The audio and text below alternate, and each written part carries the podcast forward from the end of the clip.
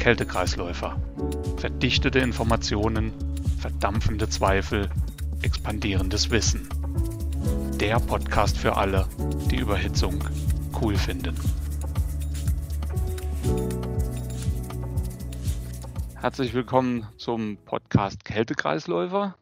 Heute zum Thema CO2 und verschiedene CO2-Systemaufbauten. Ich freue mich heute meinen Kollegen Knut Schlicht hier begrüßen zu dürfen. Knut, herzlich willkommen. Vielen Dank für die Bereitschaft, hier ein Gespräch zu führen und deine, dein Wissen zu teilen. Möchtest du dich kurz vorstellen? Hallo Jörg, schön, schön, dass ich teilnehmen darf.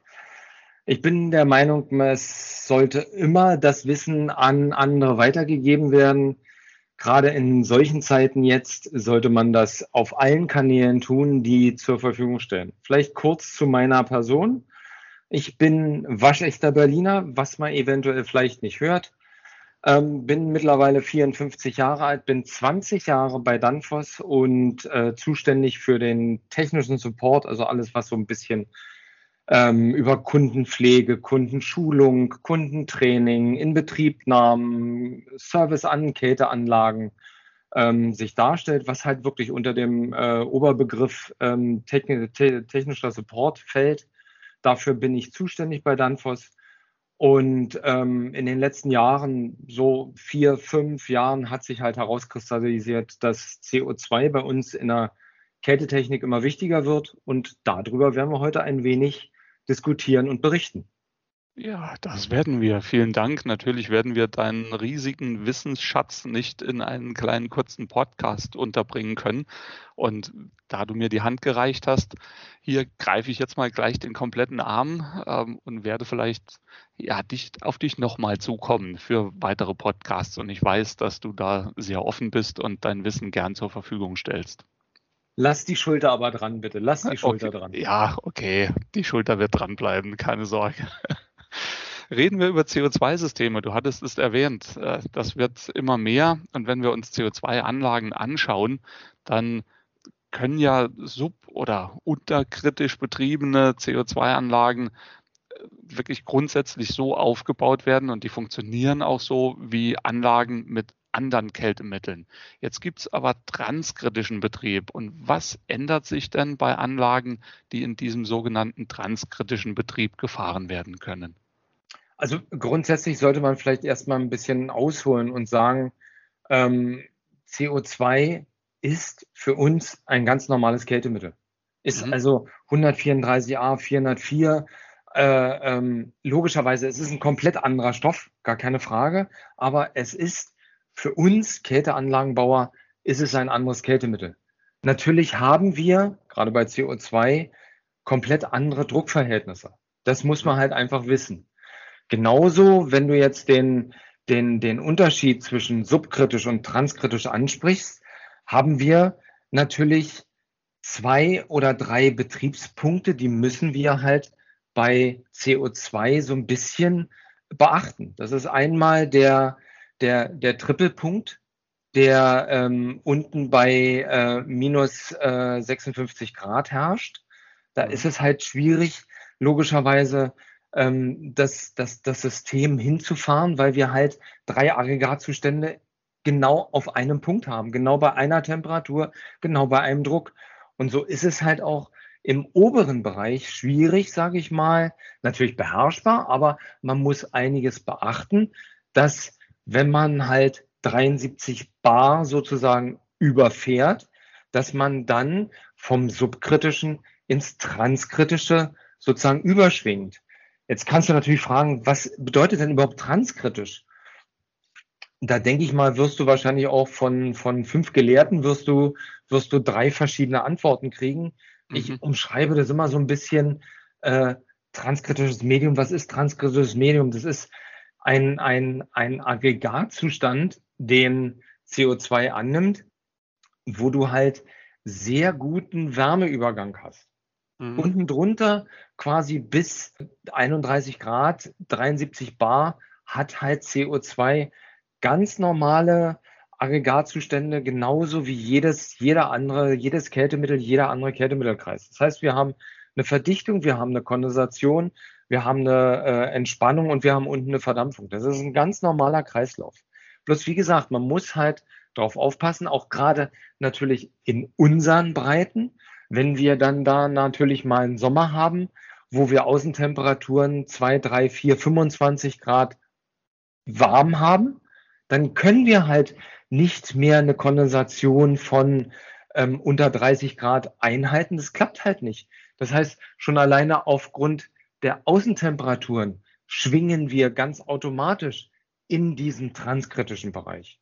Und wenn wir dann in diesem transkritischen Bereich sind, dann reden wir halt eben über Anlagen, die transkritisch betrieben werden. Und wenn ich mir diese Anlagen anschaue, da gibt es Anlagen mit Boosterverdichtern, da gibt es Anlagen mit Parallelverdichtern, äh, mittlerweile etliche Anlagen mit Ejektoren. Äh, warum mache ich sowas überhaupt? Na, grundsätzlich dann vielleicht nochmal zurück, zurückgehen. Was muss denn wirklich so ein, so ein, so ein Verdichter wenn du sagst Boosterverdichter, Boosterverdichter ist ja im Grunde genommen nichts weiter als ein, als ein Verdichter der Hochdruckstufe oder so wie ich es sage, einfach ein NK-Verdichter, also ein Normalkühlverdichter. Mhm. Der läuft, sagen wir mal, Normalkühlung, ähm, also alles, was so mit, mit Fleisch und Molkereiprodukte und, und Obst und Gemüse, sowas zusammenhängt. Das heißt, das heißt, du hast da irgendwo eine Verdampfung zwischen minus 5, minus 10, minus 12, wenn man es wenn man's nicht optimieren will, sagen wir mal, fährst also irgendwo zwischen minus 5 und minus 12. Und wenn du sagst transkritisch, dann übersteigst du ja schon die 3, 4, 75 Bar. Das heißt, dass du im, im Hochsommer, wenn wir draußen wirklich 30, 32, 35 Grad haben, dann kannst du mal sehr schnell 90, 95 Bar auf der Hochdruckseite haben, ohne dass du irgendwo was, was, was, sagen wir mal, für die Regelung tust. Also du hast einen hohen Druck, ohne dass du das wirklich willst. Einfach nur aufgrund des Systems an sich. Das heißt, dass der Verdichter muss also eine Arbeit leisten, die er, sagen wir mal, bei 15 Grad außen würde er das spielend auf 65 Grad, 65 Bar schaffen. Also minus 10, sagen wir, haben wir äh, 20 Bar. 5, äh, äh bis, bis 65 Bar sind 45 Bar Differenz. Wenn du jetzt eine Druckdifferenz fährst auf transkritischer Sicht, dann hast du da plötzlich 70 Bar und mehr. Das heißt, der arme Verdichter muss also sehr viel mehr tun. Mhm.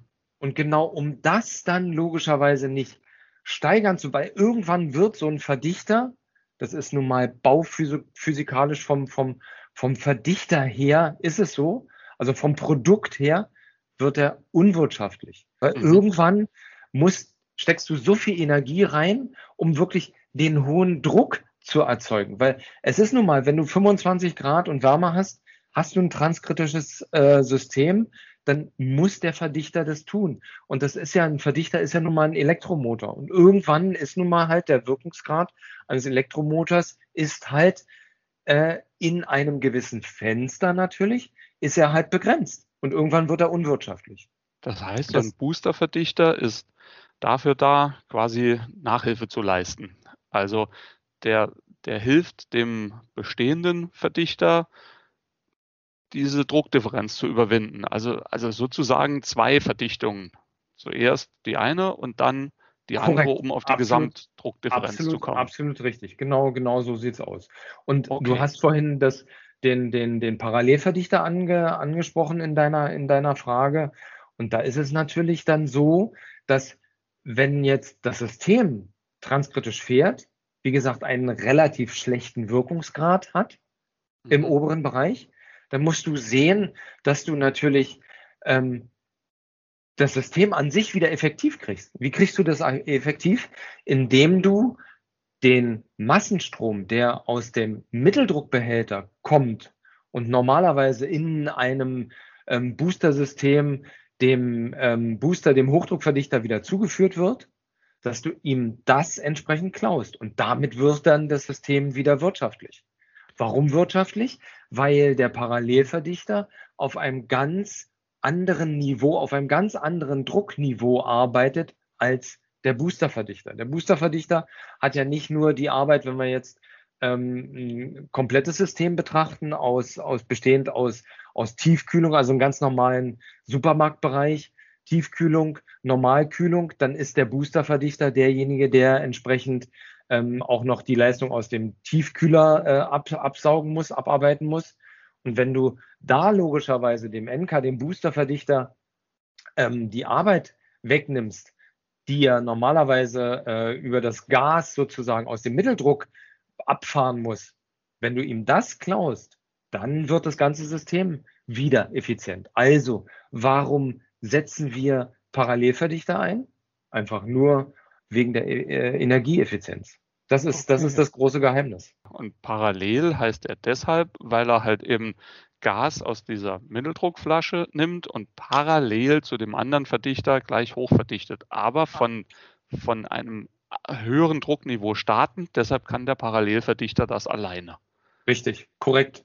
Weil okay. der, der, wie gesagt, der NK-Verdichter, Booster-Verdichter äh, auf einem Druckniveau arbeitet, startend bei minus 10, minus 5 und halt der, der Parallelverdichter auf einem Druckniveau arbeitet, wo man dann ähm, den, den Mitteldruck ansiedelt.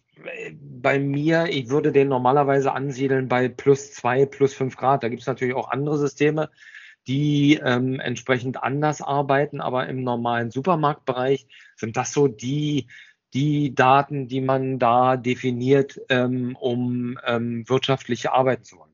Jetzt ist vielleicht eine Frage, die etwas schwierig zu beantworten sein mag, aber angenommen, man würde sowas nicht bauen, also keinen Parallelverdichter einbauen oder keinen Boosterverdichter und äh, einen Verdichter zwingen, die gesamte Druckdifferenz zu machen. Hast du da so Anhaltswerte, was das bringt, wenn ich Boosterverdichter einbaue oder Parallelverdichter? Um wie viel Prozent ungefähr wird eine Anlage besser im Wirkungsgrad? Also so grob hängt es natürlich absolut ab von dem ganzen ähm, Anlagensystem, die, die ganzen Anlagendaten. Das, das, das aber so der grobe, grobe Daumenwert, was man, was man da effektiv äh, steigern kann ähm, würde ich immer sagen, sind zwischen 10 und 15 Prozent. Wenn du, wenn du, wenn du einen ähm, Parallelverdichter einsetzt. Gar keine Frage. Überhaupt, okay, also. überhaupt gar keine Frage, ohne Diskussion.